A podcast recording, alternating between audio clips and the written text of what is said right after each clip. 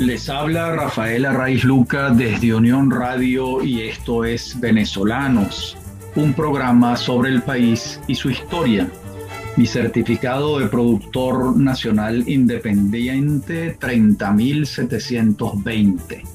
Hoy, en la continuación de la serie sobre militares venezolanos. Hasta la fecha mm, hemos revisado la vida y obra de Miranda, de Piar, de Bolívar, de Monagas, de Urdaneta y hoy nos toca Santiago Mariño.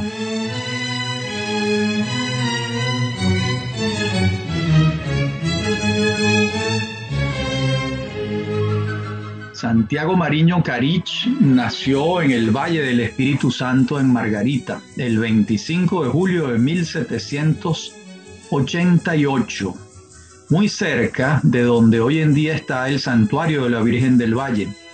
Sus padres fueron Santiago Mariño de Lovera y Acuña, nacido en Pontevedra, Galicia, en 1755, y Atanasia Carich Ortega, nacida en Chaguaramas, en Trinidad, en 1760. Y a la sangre gallega de su padre se sumó la de su madre, hija de un irlandés, Gerald Carich Fischeral, y una criolla, María Rosa Ortega de la Cova. El padre de Santiago Mariño fue comerciante, y teniente de justicia mayor en el Golfo de Paria, y amasó una fortuna considerable, sumada a la buena posición económica de la familia de su madre. Se casaron en Margarita en fecha imprecisa y se fueron a vivir a Trinidad, donde Mariño también tenía intereses importantes.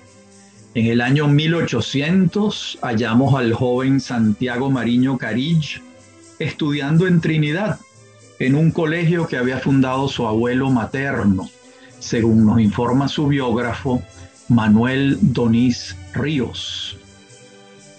Por otra parte, Héctor García Chuecos, en una nota biográfica sobre Mariño, afirma que en 1808 fallecieron su padre y su abuelo materno en Trinidad, lo que condujo al hijo a trasladarse a Margarita a atender los bienes heredados en la isla y también otros bienes en tierra firme. Ya es un joven de 20 años, educado en Trinidad entre profesores de habla inglesa y española y con intereses personales que defender. Cito, era para entonces un joven adinerado que había heredado de su padre una cuantiosa fortuna que ascendía a los 40 mil pesos en bienes raíces esto lo dice el profesor Manuel Donis Ríos en su biografía de Santiago Mariño publicada por la Biblioteca Biográfica Venezolana. La otra mitad de la fortuna pasó a manos de su única hermana, Concepción Mariño, dueña de la hacienda de algodón en el islote de Chacachacare. Y en 1810, el Cabildo de Cumaná, después de los hechos caraqueños del 19 de abril de ese mismo año, le encargó al joven Mariño una misión ante el gobernador inglés de Trinidad. Luego regresa y sirve como capitán en la división que comanda el coronel Manuel Villapol. Muy pronto Mariño es ascendido a coronel y le asignan la custodia de la costa de Paria. Pero ante la capitulación de Miranda en julio de 1812, se va a Trinidad en resguardo de su vida. Luego, convocados por Mariño, 45 jóvenes orientales se reúnen en el islote de Chacachacare y redactan la famosa acta y emprenden la campaña de Oriente. Invaden por Guiria, y alcanzan la primera de una serie de victorias a partir del 13 de enero de 1813. Entre ellos van los hermanos Bermúdez, José Francisco y, y Bernardo, los hermanos Martínez, Juan y Francisco, Manuel Carlos Piar, Juan José y Manuel Valdés, Francisco Javier Maíz, José Francisco Azuaje, Agustín Armario, entre otros, entre otros de los 45 y Francisco Javier Cerveris, el temible realista, embiste contra este grupo oriental en Irapa el 23 de enero y es derrotado. Luego Bermúdez y Piar se dirigen a Maturín, mientras Mariño busca sitiar Cumaná. En febrero toman Maturín. En marzo, los realistas Suazola y Fernández de la Hoz, al frente de 1.500 hombres, atacan a los patriotas y estos vencen, otra vez encabezados por Piar. El 11 de abril insisten los realistas y son nuevamente derrotados por Piar. Entonces toma cartas en el asunto Domingo de Monteverde, quien se desplaza personalmente e intenta tomar la plaza el 19 de abril, pero ahora el propio Mariño lo vuelve a vencer. Insiste otra vez el 25 de mayo y Piar de nuevo lo vence. La sequidilla de derrota fue catastrófica para los españoles. A Monteverde no le queda otro camino que huir hacia Barcelona.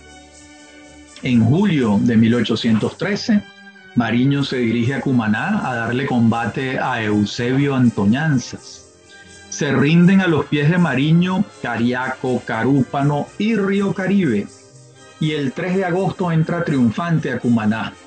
En Margarita, José Francisco Guevara toma el mando, libera a Juan Bautista Arismendi, que estaba preso, y se suma una nueva plaza a los patriotas. Hasta allá va a navegar Mariño y un joven cumanés que se ha incorporado a su ejército, Antonio José de Sucre y Alcalá. El 19 de agosto navegan hacia Barcelona y la toman. Y la legendaria campaña de Oriente ha sido un éxito. El país en los meses finales de 1813 tiene dos libertadores, no uno solo, como cierta historiografía desinforma. Tiene a el libertador de Oriente y el de Occidente, pero el de Occidente, que es Bolívar, ha tomado Caracas. Y esa fue una diferencia sustancial. Mariño permaneció en sus predios, y el 17 de enero de 1814 sale Mariño de Aragua de Barcelona al frente de un ejército de 3.500 hombres y va a encontrarse con Bolívar por primera vez en su vida, en los primeros días de abril, en la victoria. Antes se entera de los aprietos de Bolívar en San Mateo y corre a auxiliarlo, sin saber que Bobes ha levantado carpa y se dirige a Villa de Cura, con su ejército maltrecho. Ambos se encuentran en Boca Chica, cerca de la puerta, y Mariño le propina otra derrota a Bobes el 31 de marzo de 1814. Y afirman los expertos en estos temas que si Mariño hubiese perseguido a Bobes, lo habría destruido para siempre, pero no lo hizo. Y este alcanzó a llegar a Valencia, ya no con 7.000 hombres, sino con 2.000 y dos derrotas a cuestas. Bolívar se desplaza de San Mateo a la victoria y tiene lugar el encuentro referido antes entre Mariño y el caraqueño, el 2 y el 3 de abril. Bolívar regresa a Caracas y Mariño se queda en los valles de Aragua. Por su parte, Ceballos y Bobes reúnen sus ejércitos en Valencia y deciden seguir hacia Calabozo por la proximidad de Bolívar, que ha salido de Caracas a buscarlos. En Arao es atacado el ejército de Mariño y si no es por la intervención de Urdaneta, el desastre para los patriotas hubiera sido total. Mariño entra a Valencia con su ejército maltrecho el 19 de abril de 1814. Allí está hasta el 16 de mayo, cuando ambos, Bolívar y Mariño, salen a buscar batalla con Cajigal y Ceballos, que se mueven hacia Tinaquillo va a tener lugar la primera batalla de Carabobo el 28 de mayo de 1814. Y aunque el ejército realista era numéricamente superior, el patriota contó con 5.000 hombres y derrotó a Cajigal y a Ceballos e hicieron prisioneros a 3.000 soldados realistas, así como se adueñaron de un buen parque que comprendía caballos, fusiles, víveres, y hasta los papeles del archivo de Cajigal. Cajigal huyó casi solo con Ceballos y ambos se salvaron de milagro. Y afirman los expertos militares que aquí ha debido terminar la guerra, que se ha debido salir al encuentro de Bobes de inmediato. Pero Bolívar tomó otra decisión y disgregó el ejército. Urdaneta regresa a Occidente, Rivas se va a Caracas y Bolívar ordena que Mariño, con 3.000 hombres, espere en Aragua a Boves. Entonces se ignoraba la magnitud del ejército que había reunido el asturiano. Con malicia, Boves logra llevar a Mariño al sitio de la puerta, donde antes había derrotado a Vicente Campo Elías. Y el 14 pernoctan los ejércitos listos para el combate que ocurre el día siguiente. Bolívar y su ejército llegan el 15 de junio de 1814, cuando la batalla ha comenzado. El libertador se percata de la desventaja en que está Mariño y se propone replegarse, pero Bobes advierte su presencia en el campo de batalla y enfila la vanguardia a toda velocidad para que no puedan eludir el embate. Los destroza. Su superioridad numérica era aplastante Bolívar huye hacia Villa de Cura y Mariño hacia San Sebastián. Boves vence en menos de una hora. Mueren el secretario de Bolívar, Antonio Muñoz Tebar, Aldao, García de Sena, Freites y Pedro Sucre. El valiente Diego Jalón es hecho preso y decapitado por órdenes expresas de Boves, después de arrancarle confesiones por tortura acerca de la magnitud del ejército patriota. Aquí la catástrofe fue completa. Boves toma Valencia el 8 de julio.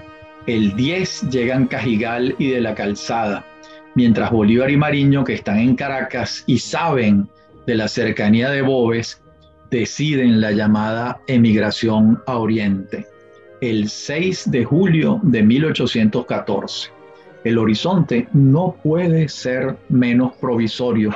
Va a iniciarse otra tragedia. Y ante el avance indetenible de Bobes, quien ya estaba con sus fuerzas el 29 de junio en Puerto Cabello y se dirigía hacia Caracas, una junta de notables deliberó acerca de qué opciones tomar. Bolívar impuso su criterio, evacuar la ciudad y huir a Oriente hacia donde ya había partido el general Mariño y los patriotas conservaban alguna fuerza bélica. El 7 de julio afirma Francisco Javier Llanes, el historiador, que abandonaron la ciudad cerca de 20.000 personas. Unos fueron a La Guaira a buscar embarcarse hacia algún destino, otros hacia el oriente del país.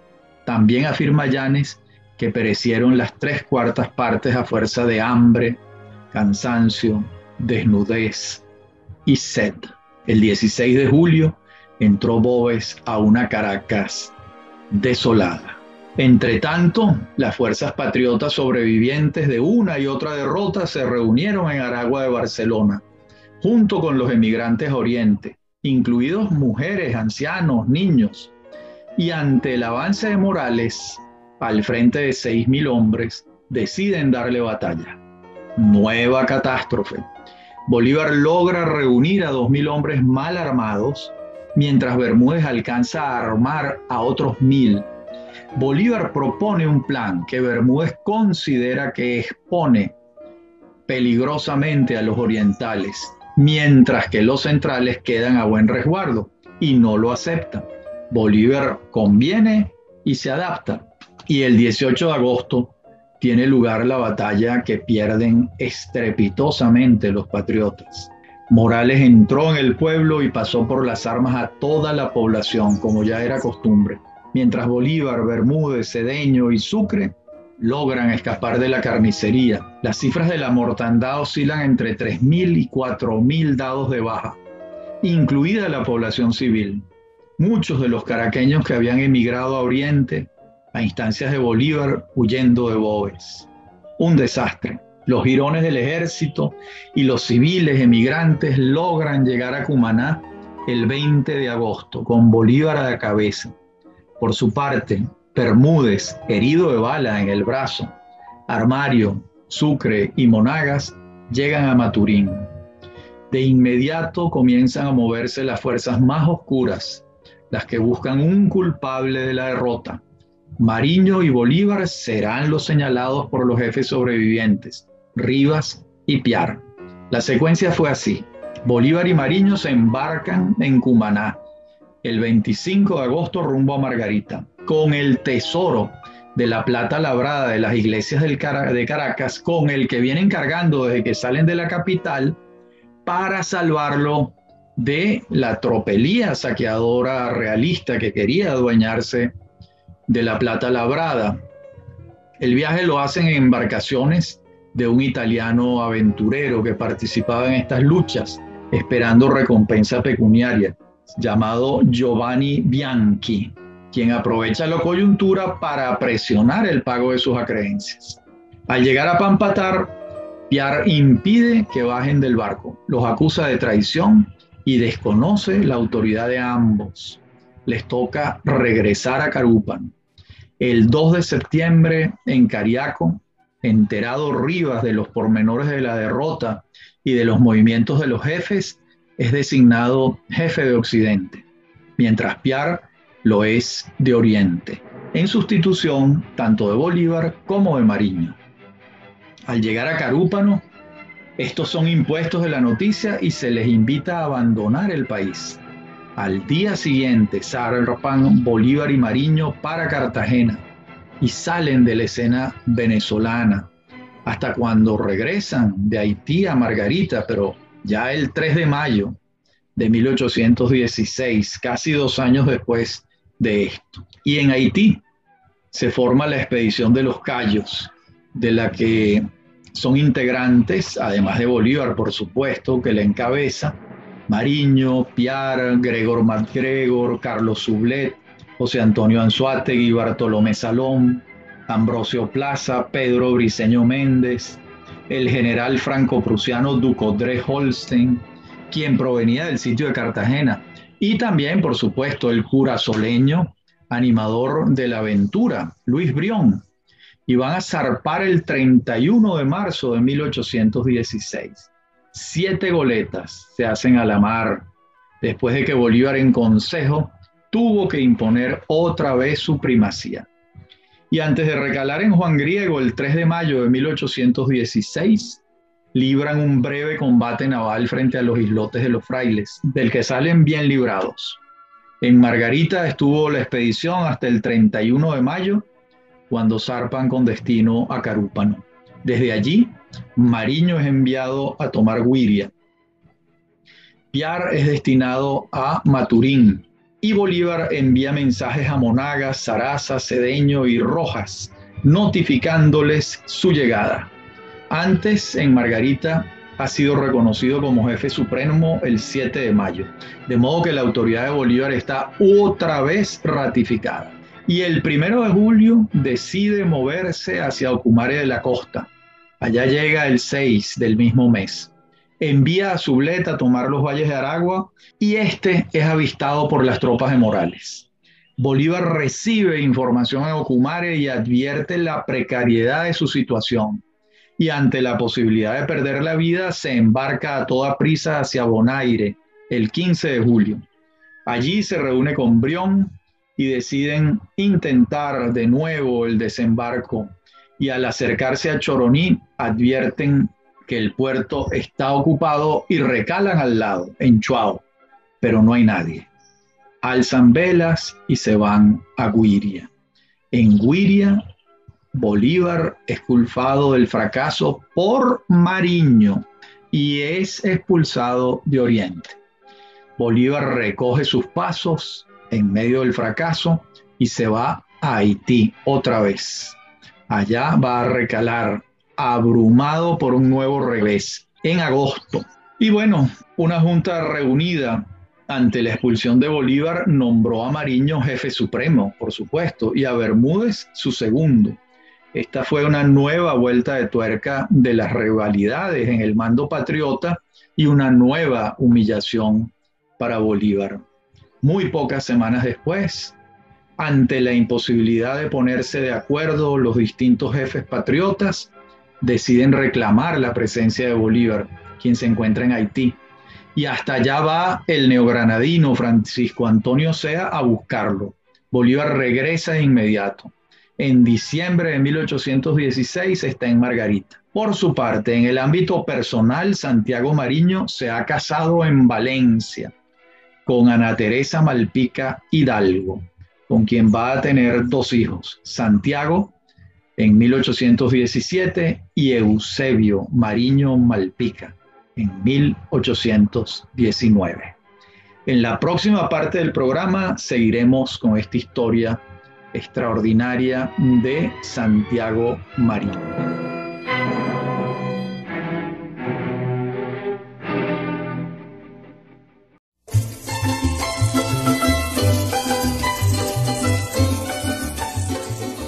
En la parte anterior del programa veníamos señalando que Mariño, en el orden personal, se ha casado en Valencia y que ha tenido dos hijos allá, uno en 1817 y otro en 1819.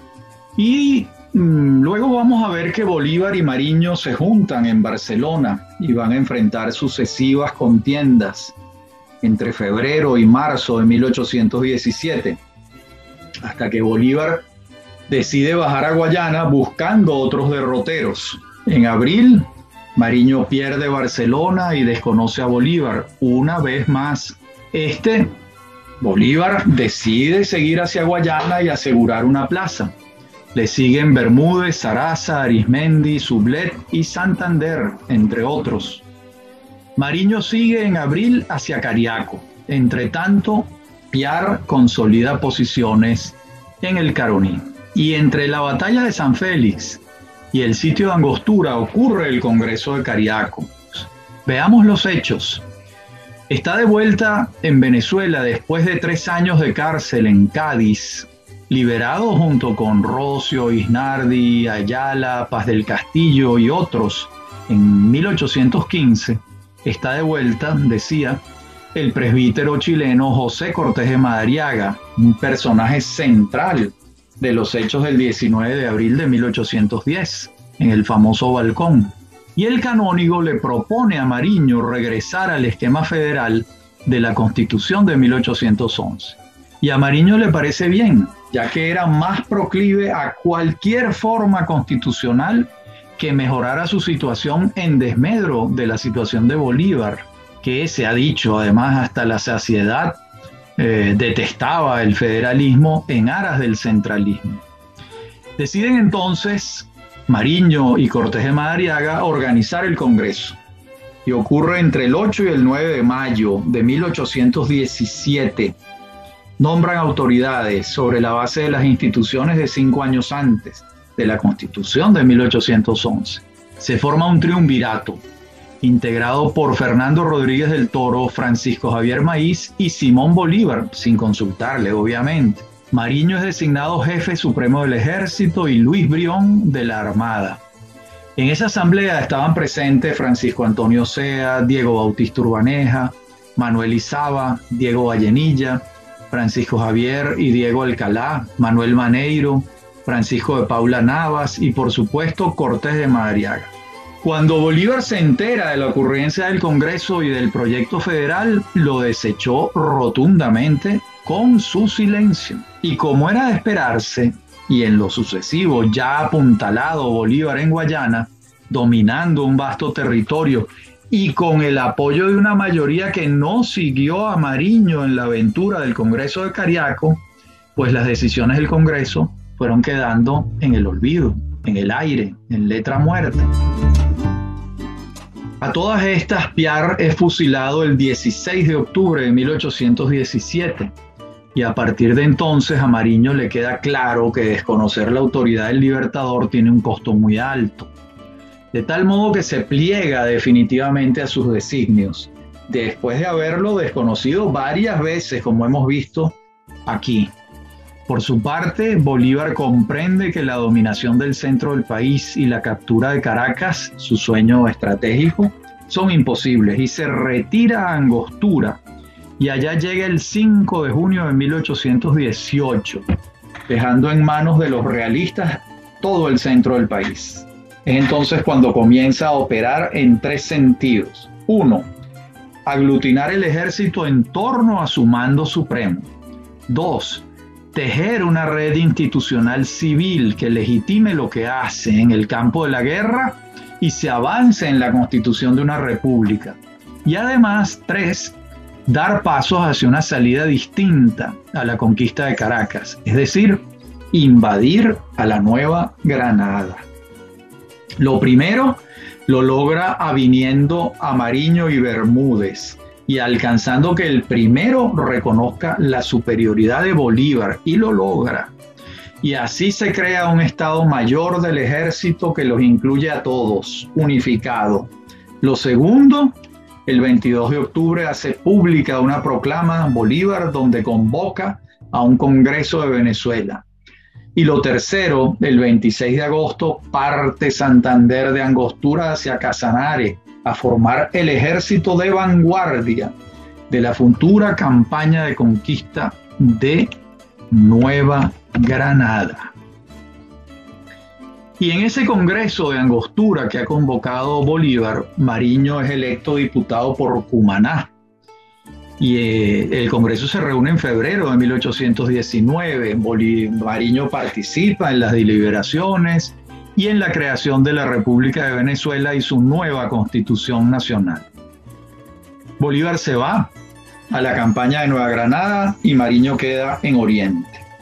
Y cuando Bolívar regresa triunfante de Nueva Granada y crea la República de Colombia el 17 de diciembre de 1819, a Mariño le queda claro que hay un solo jefe y que le toca obedecerlo. No tiene otro camino, Santiago Mariño. Bolívar destaca a Mariño y lo designa jefe del Estado Mayor General del Ejército Libertador. En pocas palabras, lo reconoce como su segundo, no es poca cosa.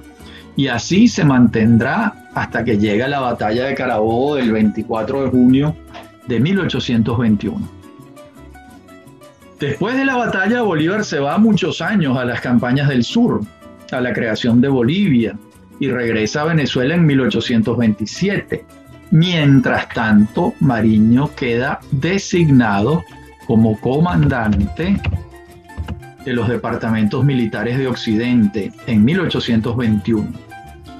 Y entonces comienza la relación personal de Mariño con el hombre fuerte que emerge en Venezuela después de la batalla de Carabobo, José Antonio Páez. En 1826, el 14 de mayo, el general Páez jura ante la Municipalidad de Valencia cumplir las leyes y hacerlas cumplir, así como, voy a citar, no obedecer las nuevas órdenes del gobierno de Bogotá. Fin de la cita. El 29 de mayo, en sesión solemne de la Municipalidad de Caracas, juran ante Páez, ahora jefe civil y militar, las nuevas autoridades del Departamento de Venezuela. El general Santiago Mariño, segundo jefe militar. El doctor Cristóbal Mendoza, intendente. El doctor Suárez Aguado, provisor y vicario capitular. Y el doctor Francisco Javier Llanes, presidente de la Corte Superior de Justicia. Estos años serán los años de la preeminencia de Páez y el acatamiento de Mariño, quien pasa a un segundo plano, como es evidente. Tiempo después, el Congreso de la República de Colombia envía una comisión el 20 de enero de 1830 a dialogar con los venezolanos. La preside el mariscal Sucre, busca impedir que Venezuela se separe de Colombia. El presidente de la delegación venezolana es Mariño. No se llega a nada como era de esperarse, porque la separación de era un hecho del departamento de Venezuela de la República de Colombia. Y una vez refundada la República de Venezuela a partir de la Constitución Nacional del 22 de septiembre de 1830, se convocan a elecciones que fueron ganadas por José Antonio Páez el 24 de marzo de 1831. Antes de eso, en enero del 31, el general José Tadeo Monagas en Oriente reaccionó contra la Constitución Nacional, proclamando la integridad de Colombia y la autoridad máxima del libertador. Pero cuando se alzó Monagas, ignoraba que Bolívar había muerto. Consideraba que la constitución promulgada no respetaba suficientemente los fueros militares.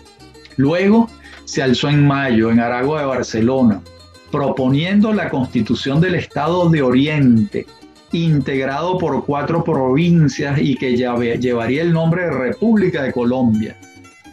El general Páez, ante esta proposición delirante de Monagas, envía al general Santiago Mariño a disuadir a Monagas. Y en vez de lograr su cometido, Mariño termina encabezando el proyecto inicial de Monagas, desplazándolo. Así se da una de las piruetas más extrañas de las que se tenga noticia entre nosotros. Mariño había sido designado por Páez como titular de la cartera de guerra y marina y sin embargo se sumó al proyecto separatista de Monagas. Por supuesto, el Congreso Nacional destituye a Mariño, lógicamente. Y queda encargado de la presidencia de la República el vicepresidente, Diego Bautista Urbaneja, ya que el general Páez se dirige al frente de su tropa a Valle de la Pascua a dialogar con Monagas. Páez logra el 23 de junio que Monagas deponga las armas y lo favorece otra vez con un indulto.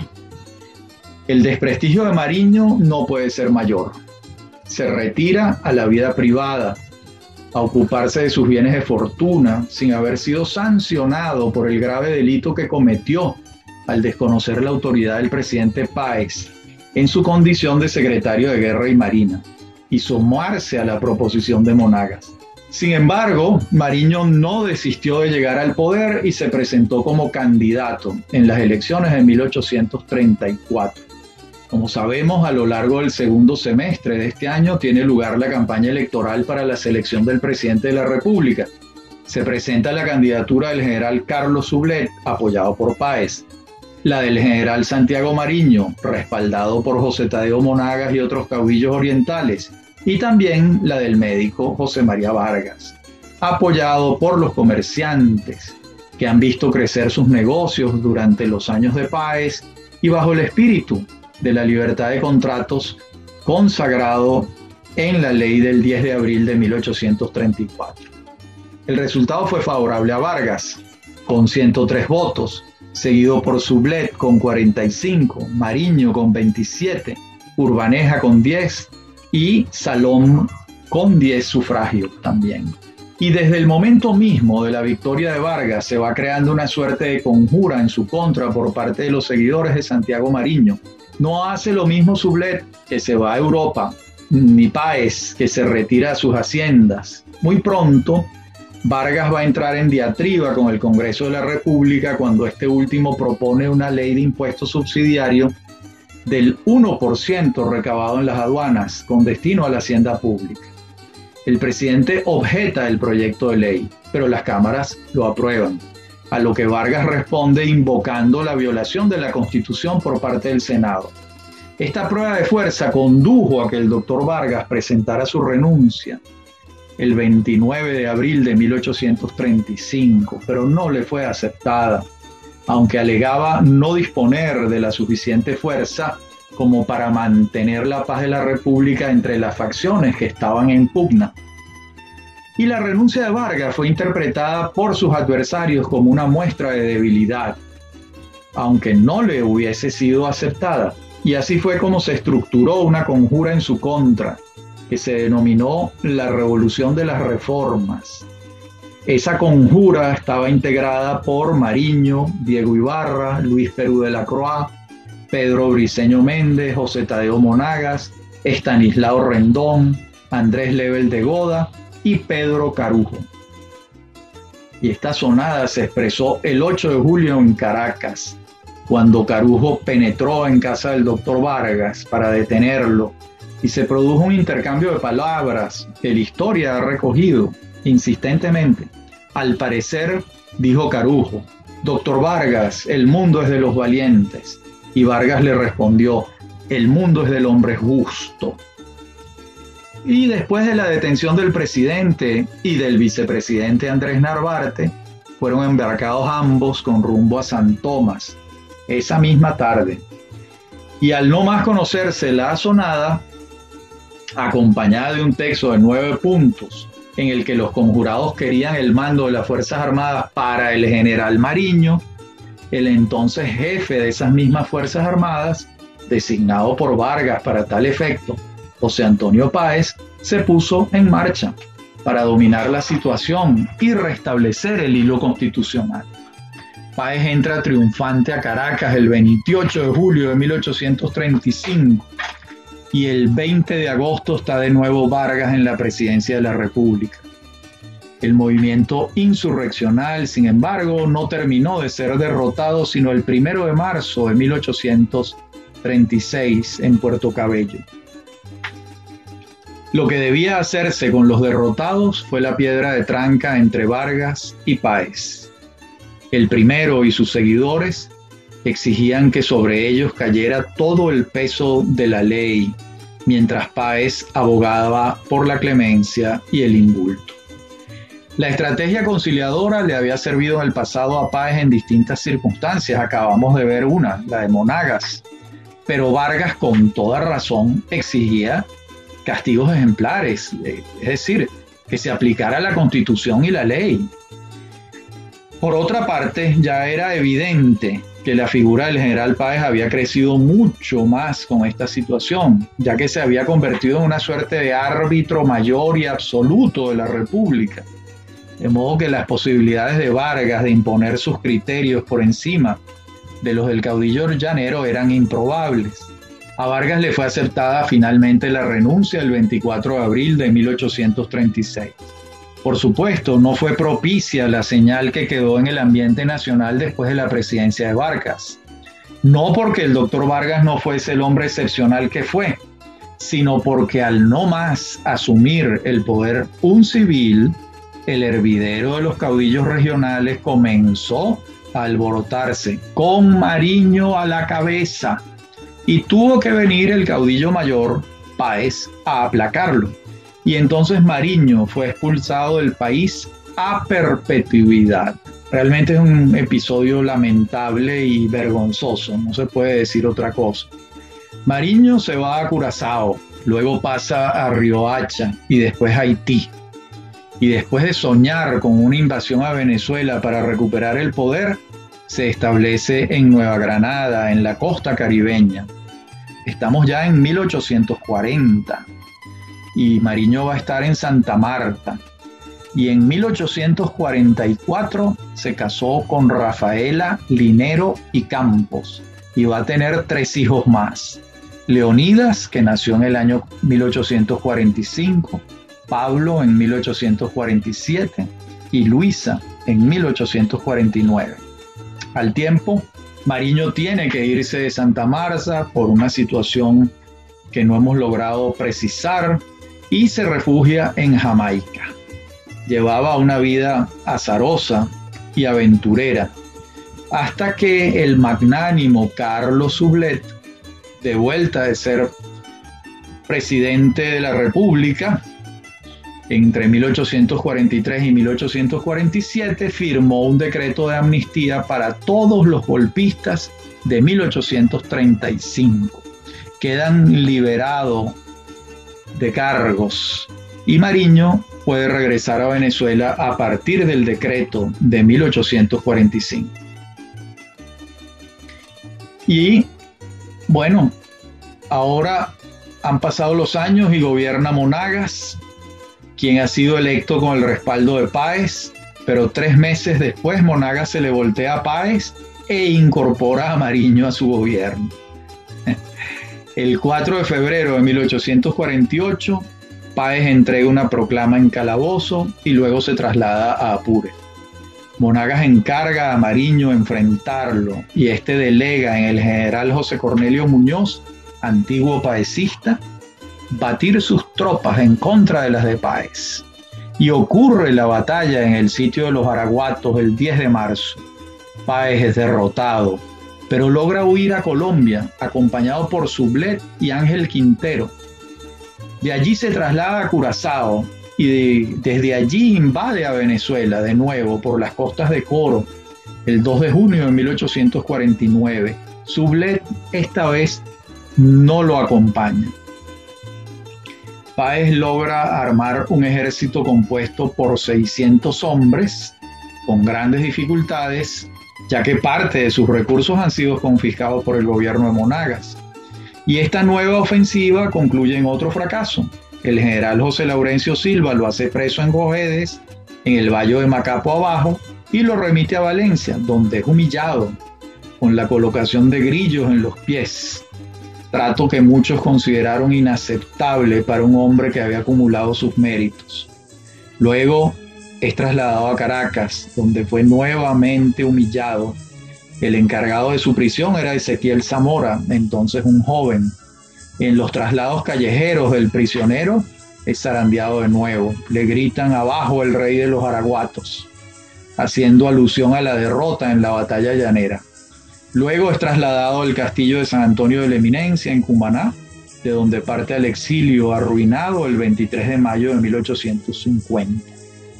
Por su parte, Mariño, ya de 60 años, en 1848, ve reducirse de nuevo su influencia y es separado del ejército. Cuatro años después, en 1852, el Estado venezolano le dona 20 mil pesos a Mariño por los servicios prestados. Y al año siguiente los hacen efectivos, verdaderamente se los entrega. Entonces gobernaba José Gregorio Monagas y acusaron a Mariño de formar parte de una conjura en su contra y lo hicieron preso.